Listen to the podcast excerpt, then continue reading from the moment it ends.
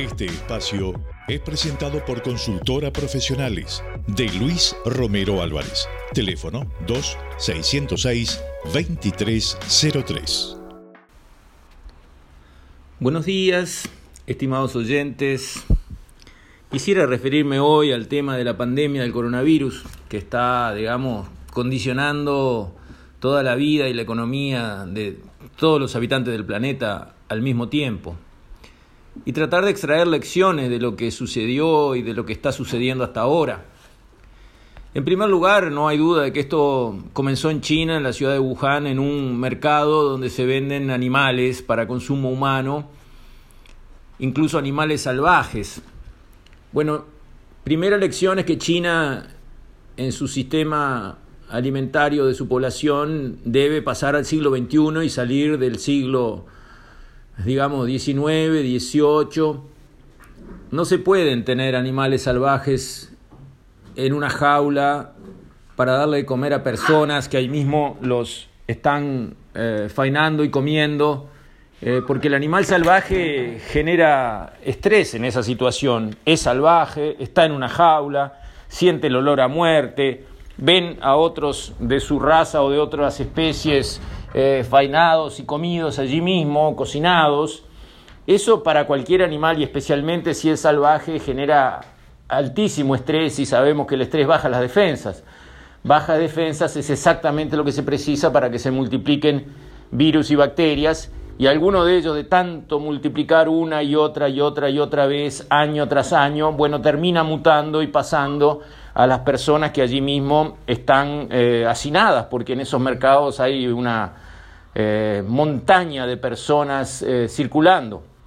O sea, las condiciones ideales para que se produzca como se produjo este salto de un virus animal a un virus humano y a partir de ahí la propagación. Tuvimos suerte, entre comillas, porque esta vez la lección es relativamente barata. El coronavirus mata algo así como el 2 o el 3% de la población infestada, aunque infesta muchos, es de muy rápida y muy fácil propagación porque propaga por vía aérea. Pero ¿qué pasa si en vez de matar el 2 o el 3, el próximo virus que se genera y salta de los animales al hombre mata 40 o 50% de la población infestada? Eso puede pasar mañana de tarde. Bueno, es tiempo de comenzar a prevenir esa situación y la manera de prevenir primero es tratar de evitar las fuentes de ese tipo de eh, situaciones. Y las fuentes, ya dijimos, son estos mercados donde se come carne de animales salvajes, encerrados, matados allí mismo, sin higiene. Eso ya en el siglo XXI es inaceptable para todos los habitantes de este planeta. Terminó. Eso no se puede más. Para comer carne, esta tiene que ser faenada como corresponde en un local adecuado, con sanidad, con eh, las seguridades correspondientes y con todo lo que se le puede brindar al animal de, digamos, eh, una muerte digna, tranquila y con el menor estrés posible.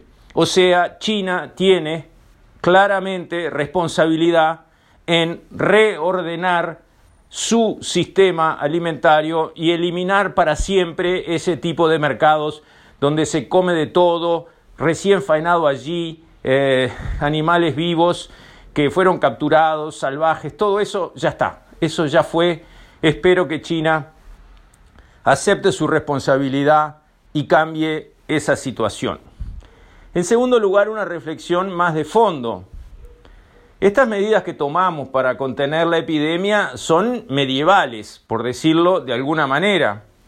No se junten, lávense las manos. Son las mismas medidas que decían eh, los europeos en el siglo XV o antes, cuando llegaba una peste. Exactamente las mismas. Y eso nos hace pensar en nuestra ciencia Hace ciento y pico de años que aprendimos, gracias a los antibióticos, a matar una bacteria adentro de un organismo. Sin embargo, hasta hoy, con la ciencia del siglo XXI que tenemos, no hemos aprendido a matar un virus adentro de un organismo. Pero, ¿cómo puede ser? ¿Cómo tenemos un retraso tan grave en algo que puede matar a la humanidad entera si el próximo virus es suficientemente potente? ¿Y dónde están las investigaciones de los estados? ¿Dónde está el apoyo de todo el dinero público que hay en el mundo que se puede dedicar a investigación que no tiene esa prioridad? ¿Qué se está investigando en el planeta antes de aprender a matar un virus adentro de un organismo? Que es algo que puede valer todo o nada, porque si lo aprendemos a hacer bien, la próxima epidemia será como una infección que matamos con un antibiótico, cero problema, cero estrés.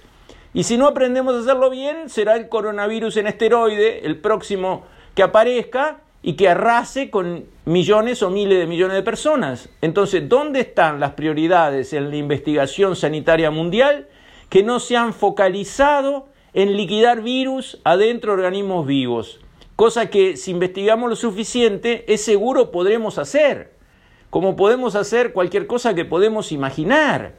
Ahora ya hay hasta nanopartículas que podemos poner adentro de un organismo, que circulan y buscan cierto tipo de células para pegarse a ellas y tener el efecto que se quiera tener. O sea, estamos en el borde de poder conseguir eso porque la tecnología ha avanzado muchísimo.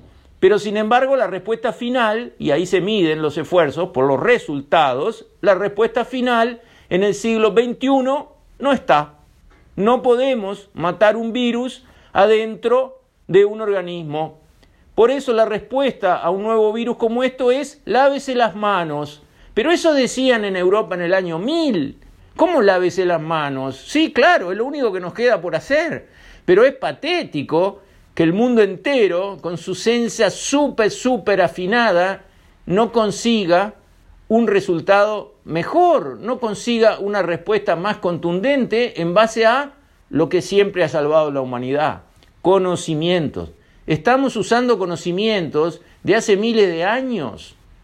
En el tema de los virus, toda nuestra ciencia no ha servido para nada. No tenemos una respuesta para liquidar virus adentro de un organismo.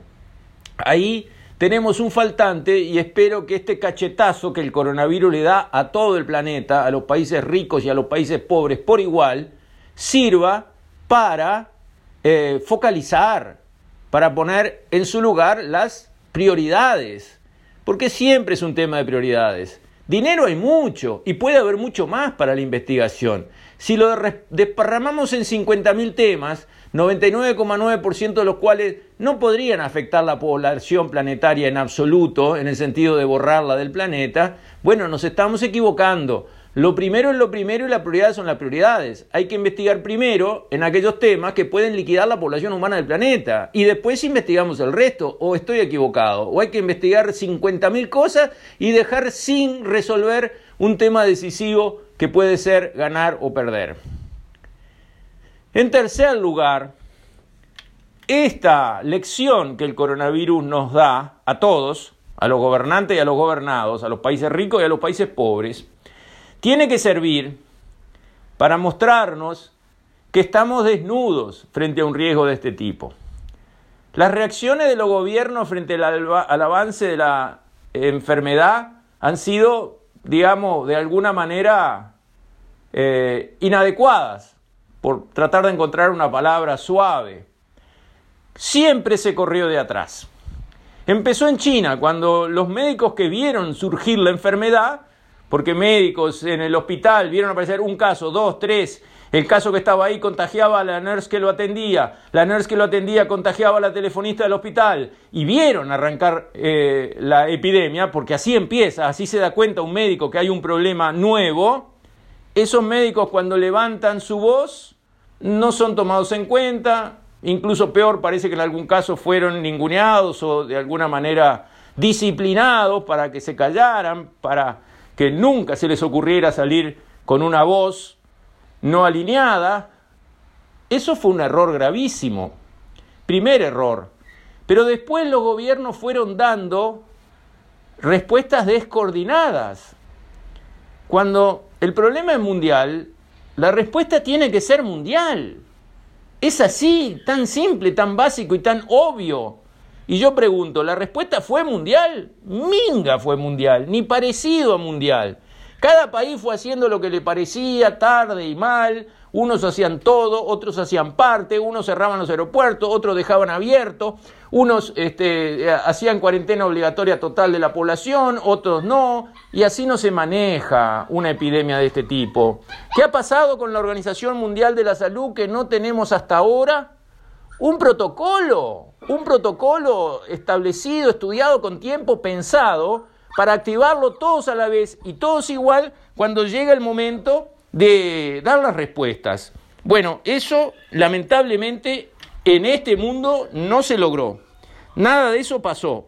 Entonces, es una lección, aprovechémosla. Es una lección barata si lo vamos a ver de alguna manera, porque podría haber sido mucho más grave. No fue un chiste, esta pandemia no es nada simple y quién sabe a dónde va a terminar, pero no está costando los cientos de millones de muertos que podría costar algo más grave. Por eso tenemos que agradecerle a Dios que es un aviso suave, es un aviso de alguna forma bondadoso que no llega a los extremos de daño que podría llegar, pero que nos ofrece toda la lección que nos puede ofrecer. Aprovechemos esa lección, tomemos en cuenta cómo se debe manejar una epidemia a nivel planetario, una pandemia. Aprendámoslo de esta vez, estudiémoslo a fondo, estemos preparados para la próxima porque hay una cosa segura. La próxima va a venir y puede ser mucho más grave. La única duda es cuándo y qué tan grave, pero que viene, viene. Capaz que mañana, capaz que dentro de 20 años. Estemos preparados, hagamos las investigaciones adecuadas porque obviamente el tema del virus es lo más peligroso porque no lo podemos matar adentro de un organismo y estemos listos para funcionar mejor. De eso se trata.